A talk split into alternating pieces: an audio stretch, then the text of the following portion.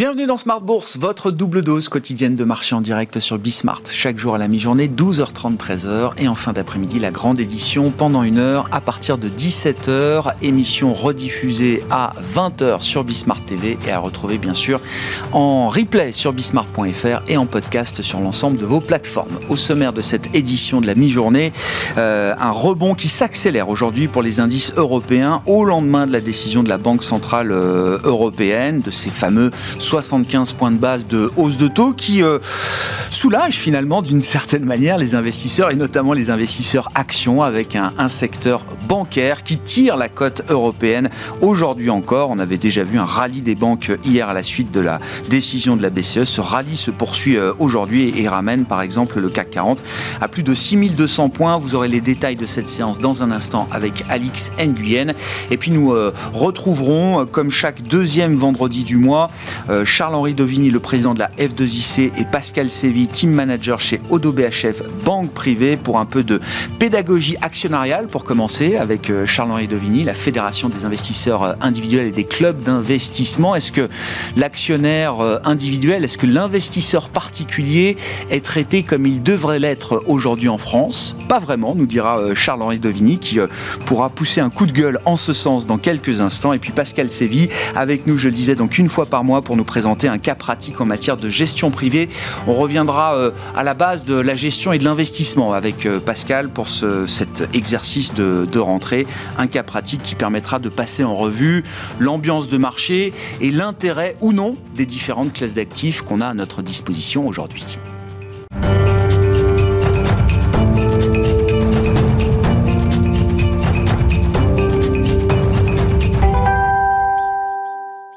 D'abord, les infos clés de marché comme chaque jour à 12h30 avec vous, Alix Nguyen, et c'est une euh, fin de semaine positive et même très positive pour la Bourse de Paris. Oui, le CAC apparaît euh, vaillant à la mi-journée et ce après avoir absorbé la hausse record bien qu'anticipée euh, des taux de la BCE. C'est dans ce contexte qu'aujourd'hui les ministres de l'énergie de l'Union européenne se réunissent. Il s'agira pour eux d'examiner les propositions de la Commission européenne présentées en début de semaine pour faire face à la crise énergétique. Oui, et on l'avait déjà remarqué hier après les annonces de la Banque centrale européenne, le secteur qui rallie le plus aujourd'hui, c'est le secteur des banques. Et oui, elle se portait déjà bien hier. Elle caracole de nouveau en tête des indices en France comme en Europe, euh, portée par le contexte de hausse des taux. Euh, Société Générale, BNP Paribas et Crédit Agricole sont en hausse. Euh, sur le marché des changes, enfin, le dollar se replie face aux principales devises. L'euro est revenu au-dessus de la parité. Et puis le conseil scientifique des indices d'Euronext s'est prononcé. Il y aura quelques modifications au sein des indices parisiens dans les prochaines semaines. Oui, s'agissant de l'indice SBF, 120, euh, Maison du Monde sort, à contrario, le fonds spécialisé Antin et l'entreprise Somfy entre. Et puis euh, du changement aussi sur le CAC 40 ESG. Euh, quatre entreprises vont sortir, à savoir Stellantis, Bouygues, Clépierre et Atos. Elles sont remplacées par Téléperformance, Edenred, Forestia et Rexel. Et puis un mot également de cette bataille judiciaire qui se durcit encore un peu plus entre TF1 et Canal+. Après la coupure de la diffusion des chaînes de TF1 par Canal+, propriété de Vivendi, les deux géants de l'audiovisuel se sont attaqués mutuellement mercredi et jeudi devant le tribunal de commerce. Le distributeur accuse TF1 d'abus de position dominante et de pratiques discriminatoires. Tendance, mon ami, deux fois par jour, les infos clés de marché à 12h30 et 17h avec Alix Nguyen dans Smart Bourse sur Bismart.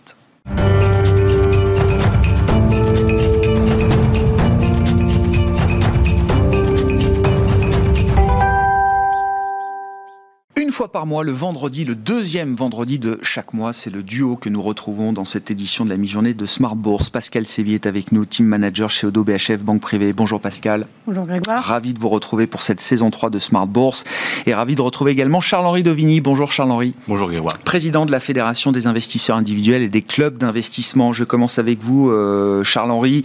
Euh, vous êtes quelqu'un de, de, très policé, mais il y a quand même l'idée d'un petit coup de gueule de rentrée. Vous estimez que en matière de démocratie actionnariale, de traitement de l'actionnaire individuel, de l'investisseur particulier euh, en France, peut mieux faire? Bah, Souvenez-vous que euh, sur le, il y a deux sujets. Il y a un sujet des âgés, on l'a déjà évoqué parfois ici, où euh, nous, nous demandons au sein de la fédération que les actionnaires puissent participer aux AG, que ce soit de manière physique ou de manière hybride, et que quand on est chez soi, on puisse voter au cours de l'AG en direct et poser ça des questions. Ça paraît d'une évidence et d'une d'une oui d'une évidence totale. Euh, voilà. Donc quand tu discutes avec, par exemple, j'ai eu l'occasion de discuter avec euh, le président d'une grosse boîte du CAC 40 et qui m'a expliqué qu'en fait, ses services juridiques lui expliquaient que c'était pas possible. Pour des questions de sécurité? Non, non, non. M'a dit la loi ne nous permet pas. Bah, malheureusement, depuis 21 ans, la loi l'autorise, la loi NRE. Euh, Emmanuel Moulin nous l'a expliqué dans une interview au sein de le magazine Information que nous éditons tous les six mois. Euh, donc, la loi permet, depuis plus de 20 ans, d'organiser des votes en direct, de manière numérique, au cours des AG. Donc ça, c'est oh. la loi le permet. Et c'est le cas dans de nombreux autres pays européens. Parce que j'ai, à partir de là, j'ai regardé un peu ce qui se passait dans d'autres pays européens. Ensuite, techniquement, on dit c'est pas possible. Ben si, c'est possible. Amundi l'a fait. Et dans d'autres pays européens, c'est aussi possible. Mmh. Et ils l'ont fait. Hein si je regarde en, en Allemagne, SAP l'a fait, euh, Bayer, Continental, en Hollande, Philips. C'est pas des petites sociétés, hein Non, non, c'est pas des petites sociétés. Et même en Angleterre, BAE System, la Lloyds Banking Bank. Donc voilà, c'est tout à fait envisageable et c'est souhaitable. Parce qu'à un moment ou autre, il faut que, se rendre compte que l'affectio sociétatisme, parce que quand on est actionnaire, bah, on a envie de participer à la vie de l'entreprise et l'AG et, ce le, rendez-vous, et le grand rendez-vous annuel où les actionnaires peuvent émettre des idées et participer au vote euh, de, ces AG. J'ajoute un point que euh, il y a eu la réforme des TPI et maintenant on peut les boîtes peuvent facilement avoir accès à leurs actionnaires étrangers. Total Energy, par exemple, ils sont aperçus qu'en fait 13,5% de leur capital était détenu par des investisseurs particuliers et la plupart, comme moins de la moitié, mais étaient à l'étranger. Donc, un actionnaire américain pourrait très bien participer à l'AG de Total de son lieu euh, de vie ou de travail et voter au cours de cet AG. Donc moi, ce que je souhaite, et ce que nous, nous souhaitons au sein de la fédération, c'est que vraiment l'année 2023 soit l'année du bouleversement et que l'ensemble des émetteurs puissent permettre à leurs actionnaires de pouvoir voter en direct, participer en direct, mais de chez eux, de manière numérique. Voilà. Et on est totalement soutenu par l'AMF sur ce sujet. Euh, oui. L'AMF, euh, Madame Milzan, euh, au cours d'un débat, a expliqué que la place de Paris était vraiment la dernière roue du carrosse. Waouh Ah oui. Ah oui. Donc c'est important d'avoir le renfort quand même du régulateur de, de, ce point de vue-là, voilà. effectivement. Voilà, donc là, franchement, il y a aucune contrainte, que ce soit réglementaire ou technique, pour ne pas mettre ça en place. Et ça, franchement, c'est un sujet que je vais porter Bien sûr. toute l'année, parce que euh, il me semble important dans la vie de l'entreprise que l'ensemble des actionnaires puissent, au moment où ils se réunissent tous ensemble, de pouvoir voter et poser aussi des questions et interagir ensemble. Comme vous dites, il ne faudrait pas que les émetteurs français, enfin les entreprises côté françaises, donnent l'impression qu'elles cherchent à décourager euh, l'actionnariat individuel. Oui, Pour beaucoup d'entre elles, c'est quand même un, socle et euh, quelque chose d'important euh, quand même dans la structure capitalistique de certaines entreprises. Là, on évoquait le, le CAC ESG. Ouais. moi, je suis très attentif au G. Gouvernance. voilà et que donc ça, c'est un élément de gouvernance.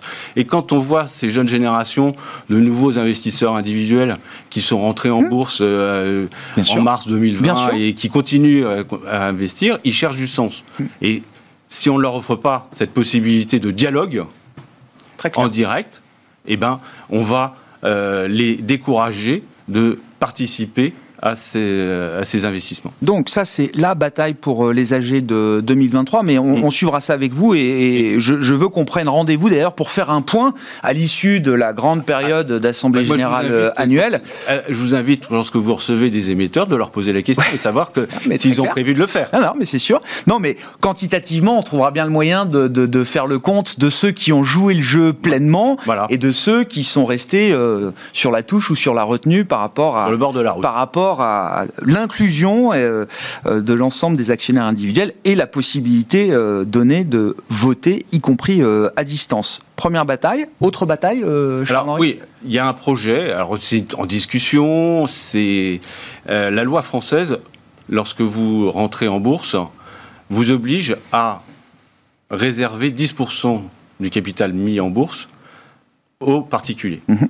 Donc, certains acteurs du marché disent c'est un frein pour la cotation à Paris puisque euh, d'autres, les sociétés préfèrent aller à Amsterdam, à Bruxelles, où il n'y a pas cette obligation, puisque la fenêtre de tir est beaucoup plus courte euh, et parce que si on doit faire appel au marché auprès des particuliers, c'est un temps plus long en termes de communication. Ça ralentit, le processus d'introduction en bourse pour des investisseurs professionnels et institutionnels. Voilà, et puis pour la, fourchette de prix, euh, le temps étant plus long, euh, le temps de fixer le, prix est plus aléatoire, et donc les, professionnels disent que bah, c'est un frein pour certaines sociétés pour investir à Paris, quoi, pour ce côté à Paris, pardon. Et moi, je dis c'est un mauvais signal. Ah bah oui. C'est un très mauvais signal si on retire cette obligation.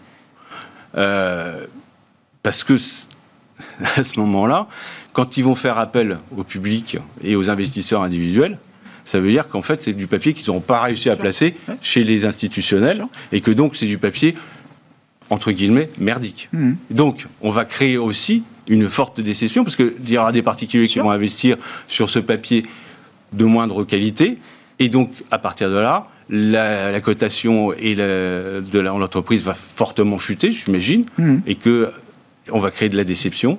Et on va dire, bah non, finalement, on n'investissait pas euh, dans les sociétés cotées qui rentrent en bourse. Ouais. Donc ça, c'est un, point qui me semble très important. Euh, on dit oui, mais en, Europe, euh, on est les seuls. Bah, faisons en sorte que les autres pays européens. Eh, on peut pas, on peut pas faire le scandale sur les dividendes et se plaindre qu'il n'y a pas assez d'actionnaires individuels euh, en France si on résout pas ce, genre de, sujet. Je suis, bien d'accord. Il faut être cohérent.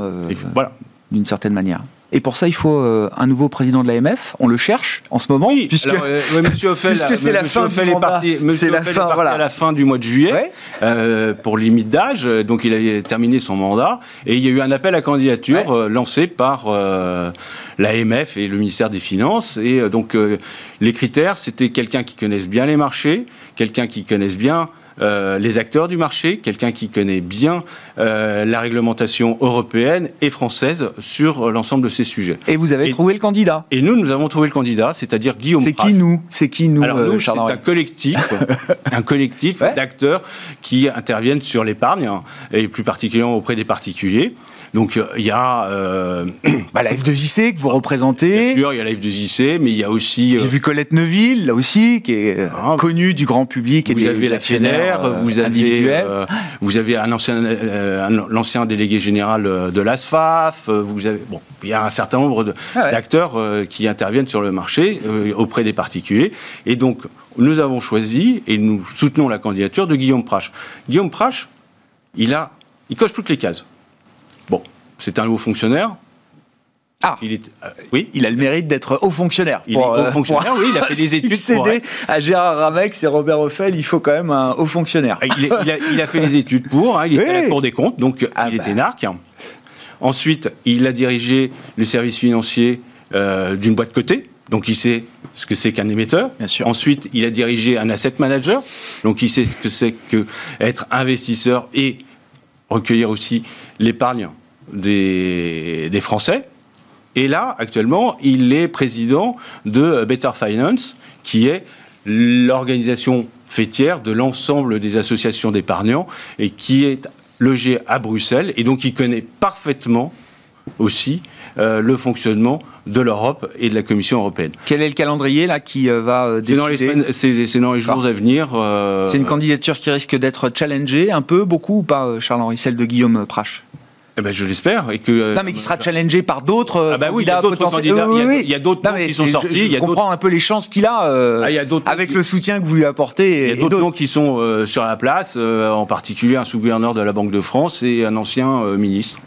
Mais après, est-ce que c'est voilà, c'est des noms qui sont sortis. Et, après, le reste, ça va appartenir aux instances de l'AMF et surtout aussi euh, au sein du ministère de l'économie et des finances. Donc je fais un appel à Bruno Le Maire pour qu'il examine cette candidature avec la plus grande attention et que finalement un épargnant à la tête de l'AMF, l'AMF a comme rôle de protéger les épargnants.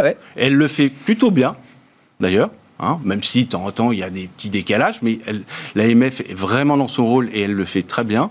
Euh, et là-dessus, ça serait un super signal aussi à envoyer à l'ensemble des Français qui investissent de manière audacieuse leur épargne. Guillaume Prache, on retient ce nom donc et on verra effectivement si euh, n'hésitez pas devient le ah bah, s'il devient premier s'il devient président de l'autorité des marchés financiers, je serais ravi d'inviter monsieur Prache euh, effectivement. Merci beaucoup euh, Charles Henri. Merci, pour pour ces, ces, éléments de rentrée et voilà qui montrent qu'il y a un peu de progrès quand même pour favoriser, soutenir la démocratie euh, actionnariale euh, en France et, des progrès qui ne demandent pas beaucoup d'efforts non plus de la part des, émetteurs. Hein. non, puis organiser une, AG hybride, ça coûte pas très cher. Hein. Non, puis on a le vote, on a le vote électronique, euh, on sait faire. On a appris à le faire au moins ces deux dernières années. Merci beaucoup, Charles-Henri Dovigny, le président de la F2IC, qui est avec nous une fois par mois le vendredi à 12h30 dans Smart Bourse.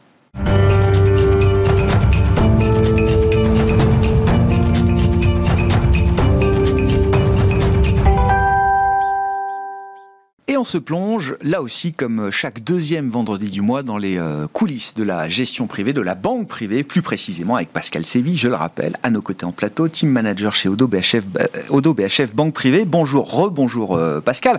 Avec un cas pratique que vous nous apportez donc chaque mois pour comprendre le métier de banquier privé, et puis on, peut y trouver aussi de l'intérêt mhm. personnel, même si on n'a pas tous accès forcément au conseil d'un banquier privé. le cas que vous nous apportez est un cas qui permet de, remettre un petit peu, euh, j'allais dire, l'église au milieu du village et de reprendre un peu les bases de l'investissement et de la gestion privée. Tout à fait. Et surtout que tout a changé au niveau de l'environnement de marché. Donc euh, les bases de l'année dernière ne sont pas forcément les bases de cette année. Donc c'est quelqu'un, là on parle de, quoi? Quelqu'un qui a de l'argent à investir, forcément, ça, ça. Euh, et, et, qui est qui n'est pas agnostique non, mais il est un petit peu perdu quand même parce que justement, comme tout a changé, il se demande bah, qu'est-ce qu'on fait aujourd'hui, c'est quoi ce contexte de marché? Et son autre particularité, c'est qu'il a un certain nombre de besoins qu'il doit honorer. Donc, il nous demande en fait de répondre à différents horizons temps et de constituer un portefeuille avec des échéances court, moyen et long terme. Ça m'intéresse parce que alors c'est vrai que nous, on, en parle au quotidien de la vie des euh, marchés, des changements euh, que les marchés connaissent ces derniers temps. Mais quand vous êtes face à un client qui arrive comme ça et qui euh, est un peu perdu euh, dans l'environnement de marché actuel, Qu'est-ce que vous lui expliquez? Qu'est-ce qui a changé? Déjà, on lui explique ce qui s'est passé rapidement. Euh, en fait, tout ça, ça vient de la pandémie. Parce que pendant la pandémie, ça n'a échappé à personne, 3 milliards d'humains ont été confinés. Donc, on a tous arrêté de consommer et de faire de la demande. Finalement, euh, la demande a été totalement mise en berne. Et au moment où on a été déconfiné, on s'est tous mis à vouloir consommer, investir massivement, ce qui a créé un choc de demande extraordinaire. Sauf que pour répondre à cette demande, il faut bien qu'il y ait une offre. Mm. Et le problème, c'est que qui c'est qui, en général, répond à l'offre? La Chine, qui est considérée comme l'usine du monde. Il s'avère que finalement, on peut dire avec le recul qu'elle a assez mal géré sa pandémie et on a vu des reconfinements massifs qui ne sont encore même pas terminés aujourd'hui. Vous rajoutez à ça une guerre en Ukraine qui affecte en plus mm. le prix des matières premières, qu'elles soient agricoles ou industrielles. Et un autre effet en plus de la pandémie, c'est qu'aux États-Unis, la main-d'œuvre a connu une certaine raréfaction. Donc en plus de ça, pour faire revenir les gens sur le marché du travail, il faut augmenter les salaires. Cocktail explosif, c'est quoi le résultat de tout ça? C'est qu'on se retrouve avec une inflation que je qualifierais pas de galopante, mais enfin qui est quand même largement significative. Ouais, ouais. quelles sont les conséquences visibles euh, aujourd'hui de cet environnement, de ces chocs multiples mm. sur euh, les marchés et les produits financiers euh, En fait, justement, c'est ça. Si on lit l'inflation au marché financier pour comprendre quels sont les effets, qu'est-ce que l'inflation produit? Les banques centrales, elles ont une phase d'observation pour voir si c'était temporaire ou non. Ça fait un petit moment que le mot a disparu de leur discours, mm. et bien au-delà même, elles ont commencé à faire des discours qui sont beaucoup plus faucons vers une politique monétaire restrictive, et elles ont agi puisque la Fed, elle en est quand même à 4 hausses de taux depuis le début de l'année, et la BCE en est à 2, pas plus tard qu'hier, elles ont augmenté les taux de manière euh, quand même extrêmement rapide. Quel est l'impact de tout ça? D'abord, les marchés ont anticipé ces hausses de taux. Parce que quand, quand les marchés voient de l'inflation dans les chiffres, ils savent très bien qu'il va y avoir de l'action des banques centrales. L'impact, il est double sur des classes d'actifs traditionnelles. Mmh. Sur les actions, parce que la baisse de la demande peut créer justement de la récession, et ça, les marchés actions n'aiment pas plus les sociétés comme la tech américaine qui sont valorisées sur des cash flows futurs. Donc quand les taux montent, on n'aime pas non plus. Et sur les taux, les produits de taux, ben en fait, quand vous avez une obligation en portefeuille achetée à taux, je ne vais pas dire négatif pour ne bah, pas faire pleurer certains, mais enfin pas loin. Clairement, quand vous avez des taux qui montent, vous pouvez aller acheter peut-être la même obligation avec un taux plus attractif. Donc ce que vous avez dans votre portefeuille baisse. Et donc l'année 2022, c'est à la fois une baisse des actions et des obligations de concert. Et ça, c'est compliqué pour les investisseurs. Ah bah, ça paraît même impossible. On se dit, si je fais le choix de l'obligataire, je prends le risque de perdre de l'argent, le resserrement monétaire n'est pas mm. fini. Je fais le choix des, actions. Euh, est-ce qu'on a déjà bien intégré l'idée d'une baisse des profits? C'est pas évident non plus. Dans ce contexte-là, Comment vous naviguez et qu'est-ce Qu'est-ce que vous privilégiez Comment vous regardez les, différents produits, les grandes classes d'actifs qui, euh, qui s'offrent à vous et à votre client? L'avantage, euh, pour ce client en particulier, on a souvent tendance à dire en finance, cash is king. Je ne fais pas de mauvais jeu, de mots avec l'Angleterre, mais le fait est que quand on a euh, du cash à disposition, justement, on peut se replacer sur des opportunités d'investissement intéressantes. Donc les classes d'actifs qu'on va privilégier dans ce cas-là, on, on regarde encore les actions avec des points d'entrée intéressants. J'expliquerai après quel type d'action on va regarder. On regarde les produits de taux, puisque cet environnement de taux commence à être favorable justement euh, aux produits obligataires. On regarde les produits structurés, parce que c'est une classe d'actifs qui aime les taux qui montent et hmm. qui aime la volatilité. Et on regarde encore le non-coté, parce que malgré tout, le non-coté est un petit peu immunisé des cycles économiques, puisqu'on investit sur une longue période. Hmm. Donc c'est les quatre classes d'actifs que nous avons retenues pour ce client. Partant de là, il faut construire ce qu'on appelle une allocation d'actifs. Hein. ça fait partie du métier euh, et du conseil du, euh, banquier euh, mhm. privé. Déjà, petite parenthèse, oui, l'allocation, c'est très important pour la performance future. On parle toujours, alors il faut faire du picking, du stock picking, du bond picking, etc. Le timing est toujours crucial également quand on intervient sur les marchés. Mais l'allocation, la partie allocation, c'est également stratégiquement important pour la performance future. Ça explique plus de 80% de la performance ah oui. future. Donc c'est extrêmement important. C'est essentiel. Plus que le choix des véhicules en effet. Et dans notre métier, la complexité, c'est qu'il n'y a pas un client qui ressemble à un autre. Donc nous, on fait un diagnostic patrimonial. C'est exactement comme vous allez chez le médecin. Il va vous ausculter avant de vous donner une ordonnance. Pour nous, c'est la même chose. On doit euh, euh, vérifier la prévention au risque, qui n'est pas la même d'une personne à l'autre, justement les besoins financiers, les investissements en cours, est-ce qu'il y a de l'endettement, etc.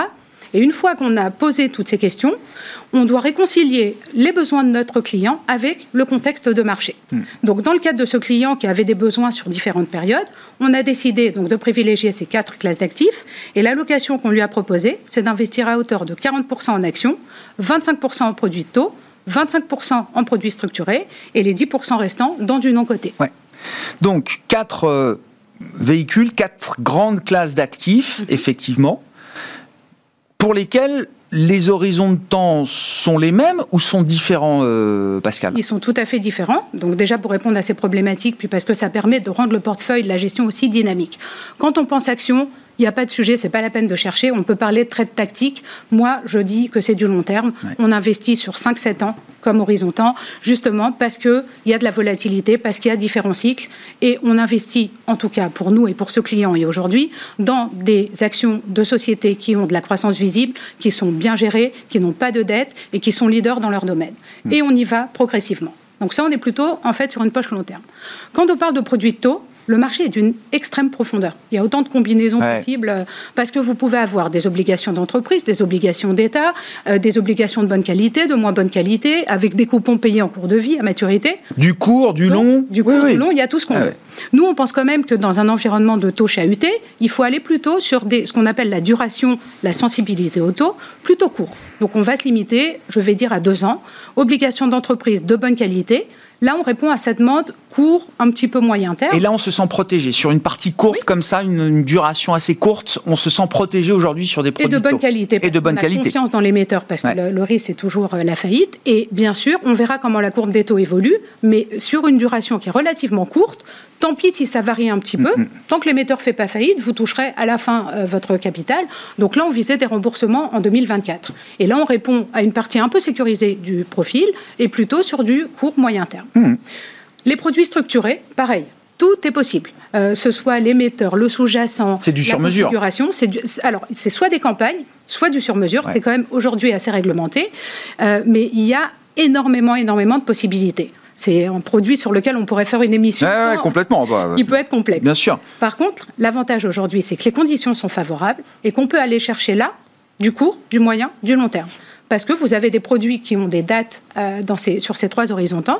Et sur le court terme, je voudrais préciser, parce que c'est peu connu en fait des investisseurs, on a le droit d'acheter au secondaire. Donc un produit déjà émis dans une campagne, vous pouvez aller mettre un ticket de 10, 20, 30 000 euros dedans. Comme ça, vous pouvez aussi mutualiser votre risque, mais il faut bien l'acheter, bien sûr. C'est les conditions de mmh. s'y prêter. Vous pouvez ensuite aller chercher des produits sur 5 ans pour votre moyen terme, sur 10 ans sur votre long terme. Mmh. Et il faut bien comprendre comment ils sont structurés, mais c'est intéressant. On trouve des produits structurés qui sont simples c'est des produits qui ont pu, euh, à certains moments, avoir une réputation un peu défaillante. Parce qu'il y a eu du n'importe quoi euh, aussi voilà, qui a été fait, on va pas se mentir. D'accord. Euh, je peux vous donner un exemple rapide, très simple. Vous achetez aujourd'hui un produit sur 5 ans, vous êtes protégé à 100% à maturité si le sous-jacent se comporte mal, et on vous dit, bah, c'est l'Eurostock 50, vous prenez 80% de la participation à la hausse de l'indice. Oui. C'est avec un, large, c'est diversifié, c'est pas un risque euh, trop concentré, euh, trop spécifique. Exactement. Exactement. Et enfin le non-côté, là on est sur du très long terme, puisqu'on a toujours sur des produits qui vont d'abord investir dans les sociétés cibles qu'ils ont choisies, puis faire une exit pour les revendre ou les recoter en bourse et rendre l'argent aux investisseurs avec un multiple. Nous, on aime cette stratégie parce qu'elle accompagne vraiment aussi des entreprises qui en ont besoin. Donc c'est intéressant. Ce qu'on propose à nos clients dans un premier temps, c'est d'acheter du fonds de fonds de secondaire. Donc on achète là aussi des participations en cours de vie. Hmm. Et ça permet en fait de beaucoup mutualiser le risque, puisqu'au final, on a 200 fonds, 2000 entreprises. Ah et l'avantage aussi de, de cette stratégie, c'est qu'on est sur plusieurs millésimes. Donc on a un peu moins de risques, là encore, de mauvais points d'entrée. Je termine avec la question du timing. Donc l'allocation, je rappelle, pour ceux clients euh, au regard de ses, besoins et des conditions de marché, c'est 40% actions, 25% obligations, produits taux, 25% structurés, 10% de, de, non-cotés. Euh, en termes de timing, c'est euh, le bon moment pour déployer le plus vite possible les investissements pour, pour tenir cette allocation. Est-ce qu'il n'y a pas d'urgence à se précipiter aujourd'hui? Aucune urgence, ouais, surtout pas. Ça. Très prudent. Donc ça, c'est la cible de l'allocation, effectivement, mais il n'y a pas d'urgence en fait, pour, euh, quand on peut le faire en gestion conseillée plutôt qu'en gestion sous mandat, nous, on aime bien, puisque le client émet de la décision finale, mais on le guide. L'avantage, c'est qu'on n'est pas contraint par des bornes comme en gestion sous mandat. Après, il y a des produits qui sont intéressants à acheter tout de suite. Si le structuré a un coupon intéressant aujourd'hui, on peut y aller. Il faut le loquer maintenant. Voilà, il faut le loquer maintenant. Sur les obligations, il va se passer beaucoup de choses sur les taux, donc on peut y aller sur des obligations 2023-2024. Hmm. Sur la poche action, on prend vraiment notre temps et on liste nos points d'entrée par exemple, une action peut être achetée en trois fois. Bien sûr. La même. Ah Donc, euh, pour essayer euh, de naviguer au mieux dans ce contexte bien complexe. Merci beaucoup, euh, Pascal. C'est bien, ça, ça, nous rassemble quand même les idées là sur le, le, contexte de, de, marché compliqué et puis avec cette stratégie d'investissement que vous déployez pour le compte de ce, de ce client qui était le cas pratique du jour avec vous. Merci beaucoup, Pascal Sévy, team manager chez Odo BHF Banque Privée, avec nous une fois par mois le vendredi à 12h30 dans Smart Bourse sur Bismart.